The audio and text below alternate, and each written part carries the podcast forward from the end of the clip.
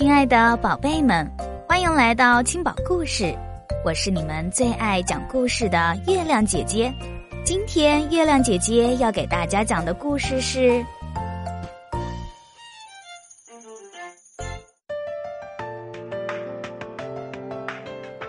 神笔马良》。从前有个孩子，名字叫马良，他的父亲母亲死得早。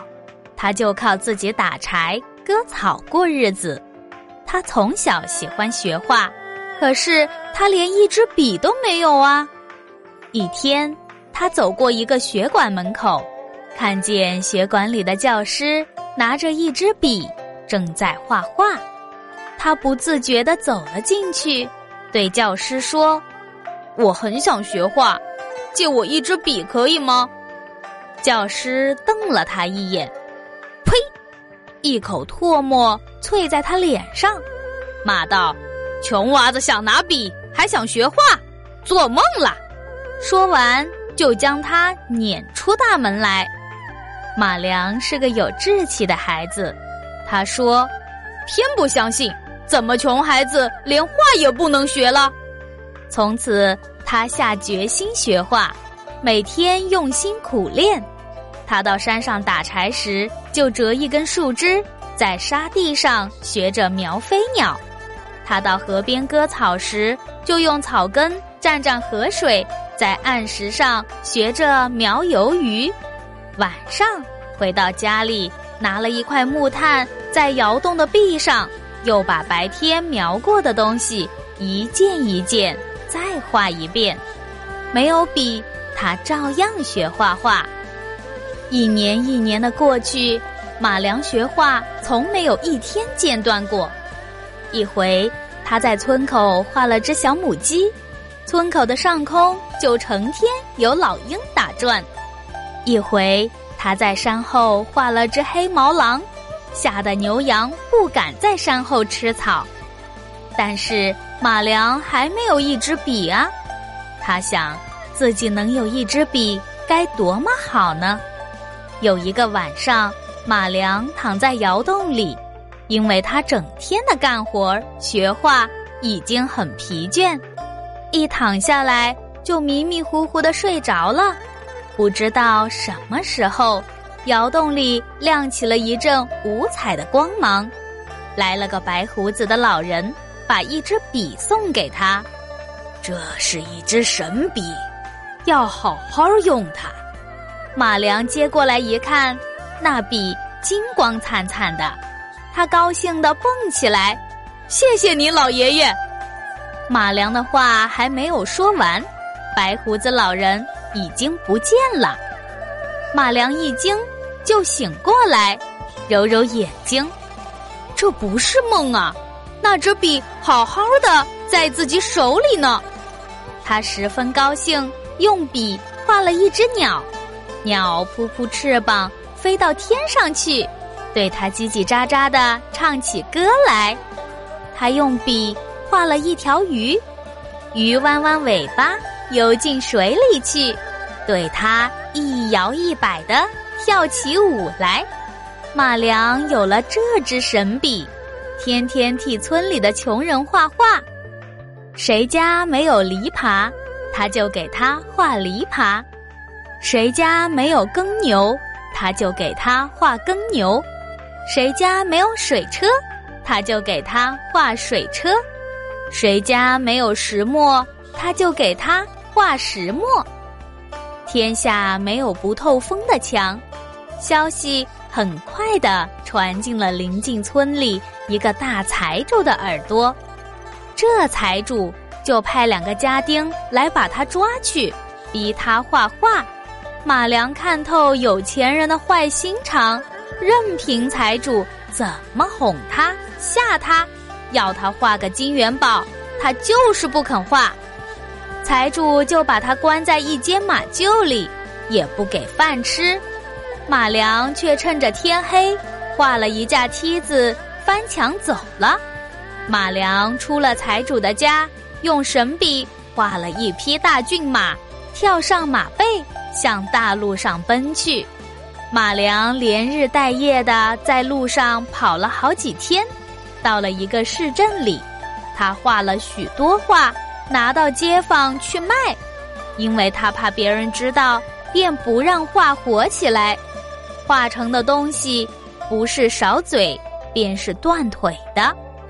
有一天，他画了一只没有眼睛的白鹤，一不小心在他脸上溅上了一滴墨水。白鹤便眼睛一睁，扇扇翅膀飞上天去了。这一来，整个市镇都轰动了。当地的官员马上把这件事奏给了皇帝，皇帝就下了一道圣旨，派人召他到京都去。马良听见过许多皇帝欺负穷人的事，心里恨透了。哪里肯给皇帝画画呢？皇帝叫他画一条龙，他却画了一只大壁虎；皇帝叫他画一只凤，他却画了一只大乌鸦。大壁虎和大乌鸦十分难看，在金銮殿里乱爬乱叫，还打起架来，弄得宫殿里乌七八糟。皇帝大为震怒。就命卫士们抢下他的神笔，把他打入了天牢。皇帝拿到神笔，就自己来画了。贪心不足的皇帝，画了一座又一座金山。画好一看，哪里是金山，却是一堆堆的大石头，上面压得太多，就塌下来，差一点把皇帝的脚也打伤。皇帝还不死心，画金山不成就换金砖。他画了一块嫌小，最后画好了长长的一大条。画好一看，哪里是金砖，却是一条长长的大蟒蛇，张开血盆似的大口向他扑来。幸亏卫士们救得快，不然皇帝早就被大蟒蛇吃掉了。皇帝没有办法，只能把马良放出来，把神笔还给了马良，要马良给他画画。皇帝想画金山金砖都不成，那画一株摇钱树吧。马良心里打定了主意，不说什么话，提起神笔一挥，一个无边的大海出现在眼前了。接着，马良在大海中央画了块小岛，岛上画了株又高又大的树。他说：“这不是摇钱树吗？”皇帝看见那株树发着耀眼的金色光芒，大声笑了起来，急忙对马良说：“赶快画只船吧，我要到海中央去摇钱。”马良画了一只很大很大的木船。皇帝就带了娘娘、太子、公主和许多大臣、将军都上船去了。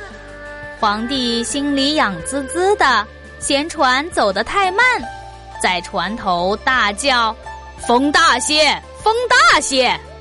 马良就加了几笔粗粗的风，海动荡起来了，木船急速的向海中央驶去。马良又加上几笔大风，大海不安的吼叫起来，卷起滚滚的浪涛，大木船摇摇晃晃了。皇帝心里害怕，向马良摇手，大声的喊道：“风够了，风够了！”马良装作没有听见，不歇手的画着风，海水发怒了。浪涛扑上船去了，船倾斜了，船上乱起来了。皇帝被海水打得浑身湿漉漉的，抱着船的桅杆，不住的叫喊：“风太大了，船要翻了，不要再画了！”马良不去理睬他，还是不住的画风，风更大了，又雷鸣，又闪电。还下起暴雨来，浪更猛了，海水像一堵堵倒塌的高墙，接连不断的往船上压去，船翻了，船碎了，皇帝他们都沉到海底去了。皇帝死了以后，神笔马良的故事就传开了。但是马良后来到什么地方去了呢？大家都不清楚。有的说他回到自己的家乡。和那些种地的伙伴在一起，有的说他到处流浪，专门给许多穷苦的人们画画。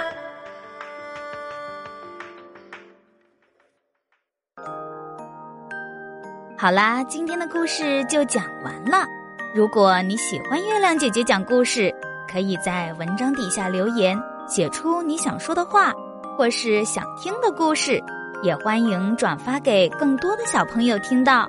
对了，别忘了点赞哦，小朋友们！月亮姐姐和你每天相约一十八点，不见不散。